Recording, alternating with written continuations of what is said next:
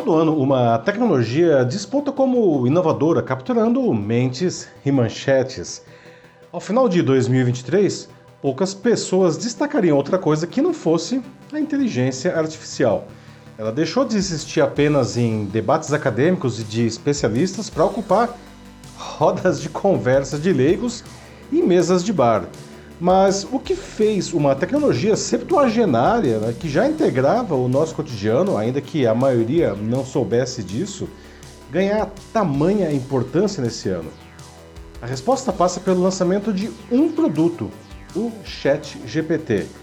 Apesar de ter sido liberado em 30 de novembro de 2022, nesse ano ele se tornou o produto de mais rápida adoção da história. Eu não estou me restringindo aqui só a produtos digitais, tá? Com 100 milhões de usuários em apenas 4 meses. Mas a despeito de suas qualidades, a sua grande contribuição foi demonstrar ao cidadão comum o poder da IA. Isso detonou uma corrida frenética para a inclusão dessa tecnologia em todo tipo de produtos. O ChatGPT faz parte de uma categoria da inteligência artificial chamada generativa. Isso significa que ele é capaz de gerar conteúdos inéditos, no seu caso, textos, né, a partir do que sabe. E parece mágica para muita gente, mas uma outra característica sua talvez seja ainda mais emblemática, que é o domínio da linguagem humana e não termos truncados ou computacionais. E uma linguagem complexa, estruturada e consciente nos diferenciava dos outros animais e das máquinas. Agora, não mais das máquinas.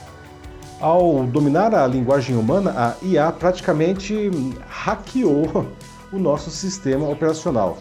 E essa é a verdadeira explicação para 2023 ter sido o ano da inteligência artificial. Eu sou Paulo Silvestre, consultor de mídia, cultura e transformação digital, e essa é mais uma pílula de cultura digital para começarmos bem a semana, a última do ano, logo após o Natal, disponível em vídeo e em podcast. Como é preciso quebrar alguns ovos para fazer uma omelete, toda essa transformação trouxe algumas preocupações. Uma das primeiras veio da educação, com professores temendo que perderiam a capacidade de avaliar seus alunos, que passariam a usar o chat GPT para fazer os seus trabalhos. Alguns professores chegaram até a temer que fossem substituídos de vez por máquinas inteligentes. Felizmente, nada disso aconteceu, mas o debate serviu para educadores perceberem que precisavam reciclar a maneira como ensinavam e principalmente como avaliavam seus alunos. O medo de ser substituído pela máquina também atingiu funções que antes se sentiam imunes a isso, por serem trabalhos criativos. E esse é um temor legítimo, pois muita gente já está perdendo mesmo o emprego para IA. Mas há esperança. A inteligência artificial realmente cria coisas incríveis depois de processar quantidades obscenas de informação, encontrando soluções que nem o mais experiente profissional conseguiria. Mas ela também erra e erra muito. São as chamadas alucinações, termo, aliás, que entrou em nosso cotidiano em 2023 com essa acepção. Trata-se de informações incorretas, às vezes muito erradas, que as plataformas inventam né, e incluem em suas produções para tentar atender aos pedidos dos usuários. E por conta delas, muita gente se deu mal em 2023, até perdendo emprego por apresentar trabalhos com esses erros grosseiros. Portanto, bons profissionais ainda são necessários para verificar se a IA não, não está mentindo desbragadamente.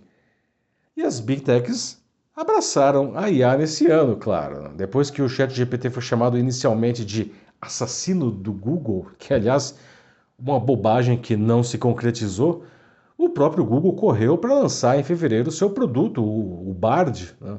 tentando deixar para trás a sensação de que tinha perdido a corrida de algo que já pesquisava havia muitos anos.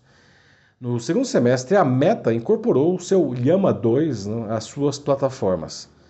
Mas quem acabou aparecendo com força mesmo foi a Microsoft, que teria investido algo como 12 bilhões de dólares na OpenAI, que é a criadora do ChatGPT. E com isso, essa tecnologia foi incorporada em muitos de seus produtos, como o Bing e o Word. Bom, A inteligência artificial parece estar mesmo em toda parte, mas isso é só o começo. A IA realmente deslumbrou todos. Né? Não é exagero afirmar que, mesmo em seu estágio atual, para muitos ainda embrionário, ela já está transformando o mundo. Mas, para muita gente, ela está indo rápido demais.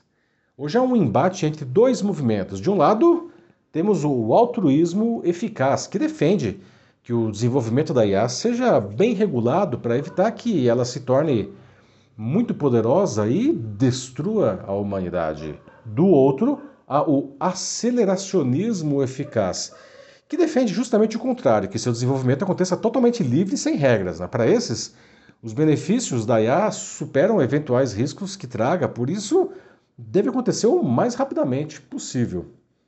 Esse embate provocou um abalo sísmico no dia 17 de novembro desse ano, quando o conselho da OpenAI sumariamente demitiu Sam Altman, fundador e CEO da empresa.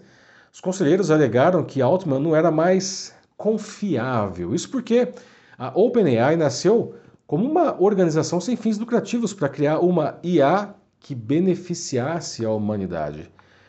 E com o tempo, o Altman percebeu que se não criasse produtos comerciais para captar novos investimentos, a empresa não evoluiria.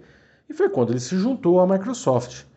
E aí o que se viu nos cinco dias seguintes foi uma reviravolta cinematográfica, com Altman recebendo apoio massivo dos funcionários da empresa e dos investidores, especialmente da Microsoft. Nesse curtíssimo tempo de cinco dias, ele reassumiu o cargo e o antigo conselho renunciou. No novo, a Microsoft ganhou um assento. Por tudo isso, o ano que começou como uma mistura de deslumbramento e temor né, em torno da inteligência artificial termina com um debate fortíssimo em vários países, inclusive no Brasil, se essa tecnologia deve ser regulamentada. A preocupação é que se empresas de redes sociais que não respondem hoje pelos problemas que causam racharam sociedades ao meio, a IA poderia criar danos potencialmente muito maiores se usada para o mal e sem nenhuma responsabilização dos usuários e das plataformas. Com tudo isso, esse definitivamente não foi um ano típico da tecnologia. As mudanças promovidas pela inteligência artificial foram tantas e tão intensas que é como se todo esse debate estivesse acontecendo há muitos anos. Mas não, isso aí tudo que falei aqui aconteceu agora, em 2023. Né? Portanto, não há como negar à inteligência artificial o título de tecnologia mais impactante do ano, para não dizer da década. Né? Precisamos nos apropriar adequadamente dela. E é isso aí, meus amigos. Bom, foi mesmo um ano de grande transformação digital na vida de todos, assim como nas empresas. Aqueles que souberem usar adequadamente esses recursos ganharão importantes diferenciais frente à concorrência. Você acha que você está fazendo isso bem? Isso vale para empresas e vale para pessoas físicas, tá? Sente que há espaço para melhorar mais nesse quesito? Vamos conversar sobre isso né? na sua empresa ou instituição. Só mandar uma mensagem aqui para mim que vai ser um prazer conversar com vocês. Eu sou Paulo Silvestre, consultor de mídia, cultura e transformação digital. Um ótimo 2024 para todos nós, com muita alegria e muita saúde. E um fraternal abraço. Tchau.